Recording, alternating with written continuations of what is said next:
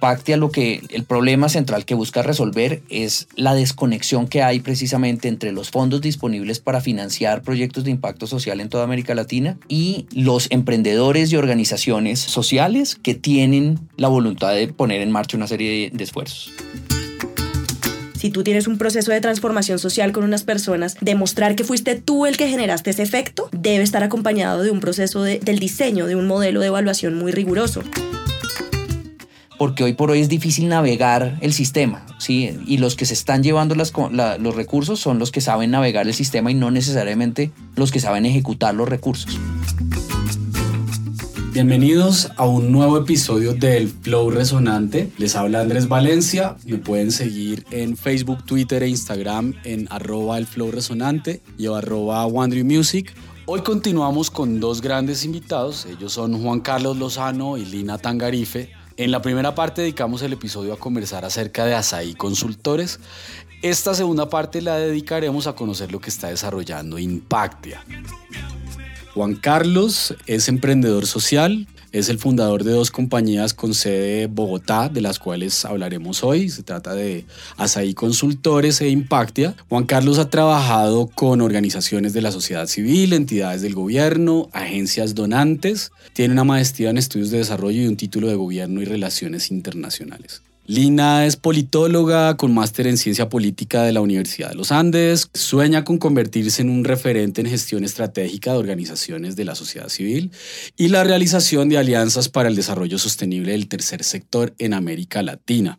Bueno chicos, muy bienvenidos al Flow Resonante. Qué chévere estar acá con ustedes. Hola Andrés, ¿qué tal? Muchas gracias por la invitación.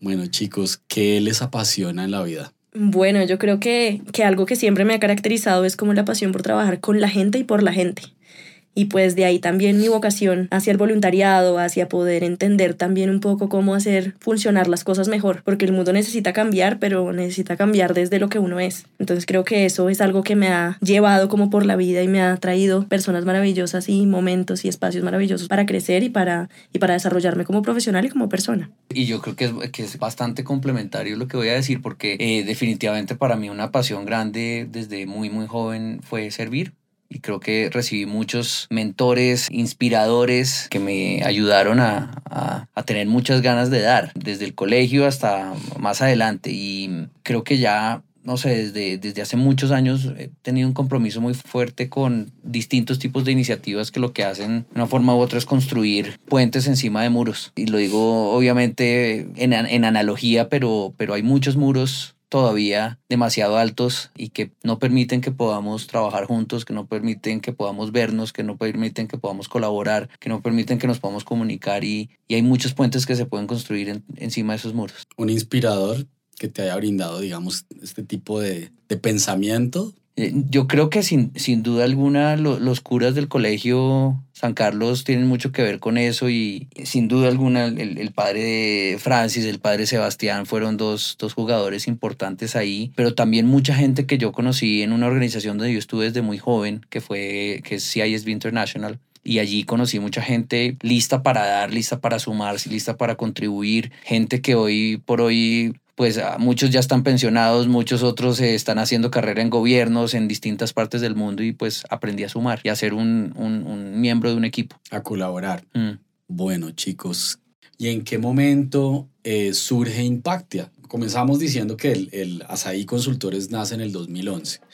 ¿Y en qué año se consolida Impactia? Bueno, pues Impactia nace como idea antes de Asaí y nace, digamos, como proyecto de, de investigación y exploración en Asaí por allá en el, a finales del 2012, en donde dijimos, miren, las organizaciones están muertas del pánico, no, mejor dicho, miren las caras que uno ve en las reuniones porque todas están preocupadas porque se disminuyó la cooperación internacional, porque no hay fondos, porque no hay oportunidades, porque se sienten que nadie las apoya. Pero a mí, como yo había estado en todo este rollo de, de embajadas y financiación internacional y todo esto, pues me llegaba mucha información. Y yo dije, yo no sé, pero yo creo que acá hay un problema de asimetría de información. Es decir, de todo, nadie tiene toda la totalidad de la torta de información. Hay unos pocos que tienen mucha, muchos pedazos de esa torta y, hay muchos, la mayoría, que tienen poca, información. Y poco acceso a Exacto. la información. Y después las barreras del idioma. Y entonces comenzamos ahí a recoger información sobre convocatorias, a ver si era verdad que era que no había recursos y demás. Y después de ahí dimos el paso a meter, a crear un boletín en Asaí, que era en donde distribuíamos unas de esas convocatorias y la demanda era tal que dijimos, ahí sí, en el año 2013 desarrollemos un prototipo. Ese prototipo gana uno de los premios de, de Ventures de impacto social de ese año, del, del premio Ventures. Y con eso nos dio como no solo ánimo, sino un poquitico de capital para seguir madurando la idea. Y ya Impactia formalmente nace en febrero del 2015 a raíz de un proceso de aceleración con el programa APSCO del Ministerio de TICS y que fue ejecutado por, por Hubbug, que es un campus para, para startups, para emprendimiento acá en Bogotá. Ahí es donde ya como que nace Impactia como la conocemos hoy y desde ahí ya se viene desarrollando y hace su, su etapa de división de azaí, de, como dicen popularmente, de, de, de destetarnos de, de, de azaí de comienzos del 2017 a raíz de la inversión de un inversionista ángel que decidió apostarnos. Bien, y entonces, ¿qué ha pasado? En realidad es un proyecto muy joven.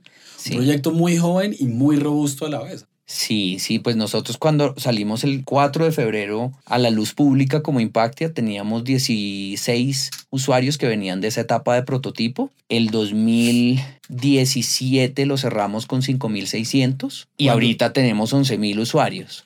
Que estamos a un corte de noviembre, diciembre del 2018. Correcto, 11.200 usuarios tenemos en este momento. Y cuando tú hablas usuarios, ¿qué quiere decir? ¿Qué, qué, eh, qué obtiene un usuario de impacto? No, está muy bien. Y, y, aprovecho también incluso para, que, para, para contarles un poco sobre, sobre lo que es. Básicamente, pues Impactia lo que lo, el problema central que busca resolver es la desconexión que hay precisamente entre los fondos disponibles para financiar proyectos de impacto social en toda América Latina y los emprendedores y organizaciones sociales que tienen la voluntad de poner en marcha una serie de esfuerzos. ¿Sí? Entonces es muy clave en el ambiente actual donde hay cada vez más una diversidad de, de, de, fuentes de financiación, pero donde siempre es importante disminuir los riesgos iniciales con financiación no reembolsable, con financiación como llaman a veces en los emprendimientos de capital semilla, ¿sí? La forma como nosotros estamos resolviendo ese problema es a través de nuestra plataforma en donde lo que buscamos es todos los días ponérsela más y más fácil a aquel emprendedor u organización social que busca esos recursos, porque hoy por hoy es difícil navegar el sistema, ¿sí? Y los que se están llevando los recursos son los que saben navegar el sistema y no necesariamente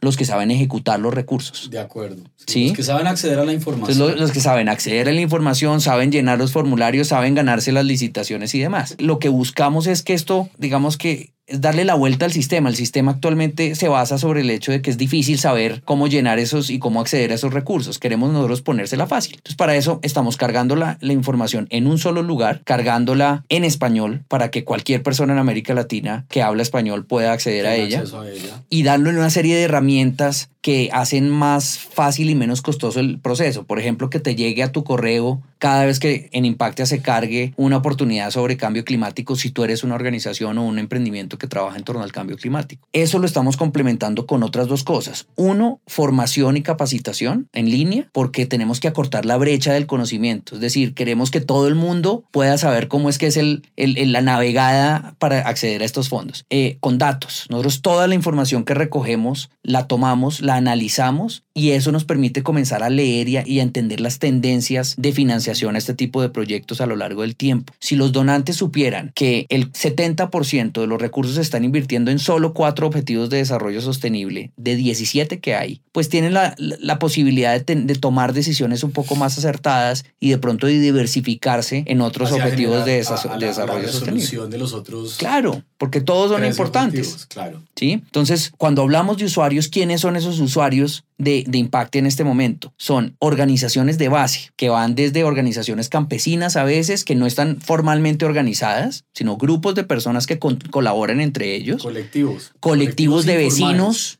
sí, sí. Entonces, eso es como una primera categoría. Después tenemos emprendedores sociales y empresas sociales, que eso está en crecimiento o en proceso de constituirse, ¿sí? Después tenemos ONGs ya formalmente establecidas de tamaño mediano y grande que tienen pues un proceso un poco más avanzado, más maduro de acceder a, los recursos. Y por último, tenemos eh, universidades y centros de investigación que necesitan financiar las actividades de investigación también. Y eso sucede en la mayoría de los casos a través de fondos no reembolsables también. Es decir, hago un matiz, no es necesario estar constituido ante la Cámara de Comercio para poder registrarse en el portal. Correcto. Y más aún, hay, hay varias convocatorias que lo que buscan es también acompañar a esas personas, esos individuos en el proceso de fortalecer y madurar las ideas que, que ellos tienen. Entonces también tenemos varias de las convocatorias que están es dirigidos para, para este tipo de personas que no han, no, no han constituido una organización todavía. Bien, ¿y qué retos vienen para el 2019, tanto para ASAI como para Impactia? Pues yo creo que el reto más grande acá es poder llegar a más organizaciones de una mejor manera, como que nosotros sí estamos pensando en cómo ayudar a las organizaciones a poder medir mejor lo que hacen, a que entiendan la importancia de hacerlo y al mismo tiempo poder ayudar a aquellas organizaciones que también están pequeñas, que están en etapa de ideación, a que puedan entender cómo pueden hacerlo con impacto social, porque nos vamos a dedicar también un poco a acelerar esos procesos y acompañar esos procesos y las formas de entender también el impacto social. ¿Cierto? Porque pues además de esto, pues nos va a ayudar también a optimizar muchos recursos. Es que acá se, se malgastan muchos recursos porque doblegamos esfuerzos. Entonces hay varias organizaciones haciendo lo mismo y no son capaces de conversar para poder ver cómo se pueden articular y cómo pueden potenciar. Míralo en comunidades como Ciudad Bolívar, que hay una fundación en cada, en cada esquina.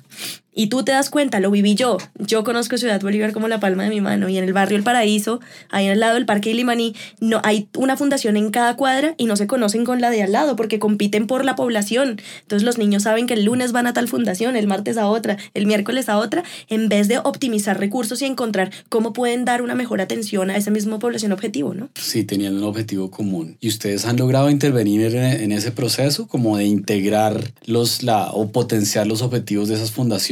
Afines? No específicamente en Ciudad Bolívar porque Lina se va a encargar de eso en los próximos años. Ah, ese es un reto. Aquí me lo llevan No, eh, pero sí, sí lo hemos hecho mucho y creo que hay varios ejercicios. Tuvimos un ejercicio bellísimo con, con Core de Holanda hace unos años en donde básicamente ellos querían un proceso de planeación de su estrategia para la región, pero pues no querían que fuera una planeación tradicional en donde una serie de oficiales de programas se sientan y echan, digamos, un carretazo bien, bien jalado en un documento de eje 1, eje 2, eje 3, sino que lo que ellos quisieron es, es trabajar con nosotros en torno a, a, facilitar un proceso de diálogo entre las organizaciones con las cuales ellos ya trabajaban en la región y que fueran el diálogo de esos oficiales de programa con las organizaciones con las que ellos trabajan, con las organizaciones socios, la que llevara a tener pues una serie de líneas estratégicas y de trabajo para Corte de acá. Y, y como esos pues hay distintos otros ejercicios donde lo que se necesita a veces es tener un espacio y los los métodos apropiados para poder hablar para dialogar, para ponernos de acuerdo, con la paciencia que eso requiere. Escucharnos, creo que es algo que hace mucha, falta, ¿no? Todo el tiempo estamos como, creemos que somos los que tenemos la razón y yo es que yo digo, es que yo opino, es que, y a veces lo que nos falta es realmente escuchar las necesidades del otro. Sí, sí, estoy completamente de acuerdo con eso y, no sé, pero yo creo que parte del éxito, tú me preguntabas ahorita cómo, cómo crees que Impactia logró crecer tan rápido y todo esto, y, y creo que vamos a crecer aún más rápido, pero gran parte del éxito de, de, ese crecimiento tiene que ver con que desde el día uno hemos abierto los oídos frente a lo que los usuarios de Impactia tienen que decir. Sí, miren que por qué no mejoran este punto, que por qué a ustedes no se les ha ocurrido tal otra cosa. Y ese diálogo realmente es muy importante porque son ellos los que en el día a día pues tienen los problemas. ¿sí? ¿Y cómo han generado ese espacio? ¿Ha sido un espacio físico donde se reúnen con ellos? ¿Ha sido virtual? ¿Ha sido a través de encuestas? Al comienzo fue a través de, del diálogo casual, de prestarle atención a estos usuarios. Es que es tan sencillo como es de verdad, de hacerlo de verdad y sistemáticamente. Después ya pasó a un escenario en donde más bien se hacía a través de encuestas y ya más recientemente hemos hecho entrevistas, ya entrevistas a ciertos usuarios que son los que más usan la herramienta y permitir como recoger e incluir dentro de nuestros, dentro de nuestros listados de, de deseos para nuevos desarrollos los, digamos que las, las ideas que surgen de los usuarios y que nos las envíen. Creo que uno de los mayores retos que tenemos en, el tema, en el sector de la innovación social en Latinoamérica es el tema de la medición. Y digamos que lo hemos estado, le hemos estado dando vueltas a lo largo de este episodio. ¿Qué tecnologías creen ustedes que pueden incidir positivamente en la medición del impacto social en Colombia? Bueno, esa está buena. Bueno, hay dos Por cosas. fin lancé una buena. difícil, digo, difícil. eh, yo lo que creo en primera instancia es que necesitamos empezar a, a, entender el alcance que tenemos para poder aterrizarlo a indicadores que nos muestren que realmente somos nosotros los que estamos generando ese efecto. Y de ahí coger un poco y entender cómo aprovechar la tecnología para poder implementar modelos de medición y evaluación en los proyectos o en los procesos que queramos medir. No es tan sencillo hacer una medición de impacto, pero como está de moda, todos queremos medir impacto, ¿no? Metódicamente, o sea, metodológicamente, tú tienes que tener unas condiciones bastante estrictas de control para poder hacer una medición de impacto y para eso necesitas también unas herramientas tecnológicas que apoyen y que sean muy rigurosas, que estén muy bien diseñadas y que te ayuden aparte a ser muy riguroso en el seguimiento y en la evaluación. Pero también hay otros mecanismos con herramientas que son de bajo costo. Tú puedes utilizar formularios, puedes utilizar también en Excel se pueden programar aviones.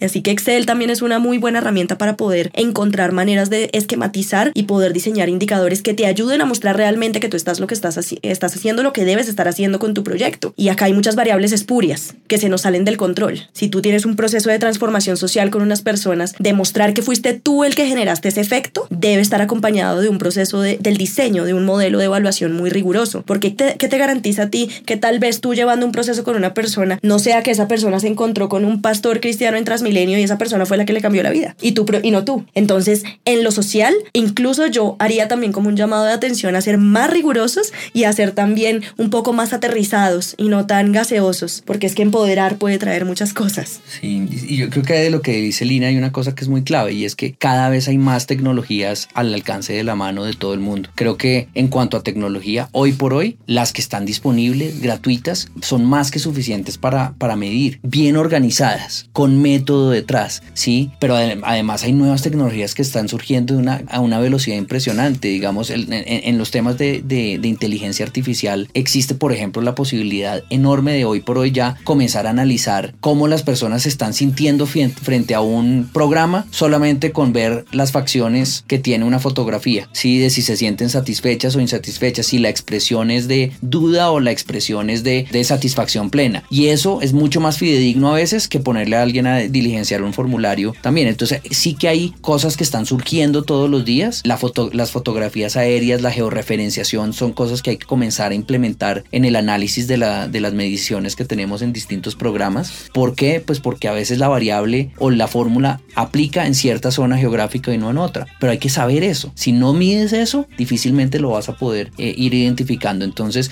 y, y, no, no quiero ni siquiera entrar como a hablar de, de, de las posibilidades que blockchain podría tener en cuanto a hacerle seguimiento y trazabilidad para, para los programas y los recursos y saber dónde terminan y qué generan y todo esto. Pero pues ahí como para tratar de, de, de contestar una pregunta que no se hubiera podido tomar toda unas dos, dos o tres botellas de vino.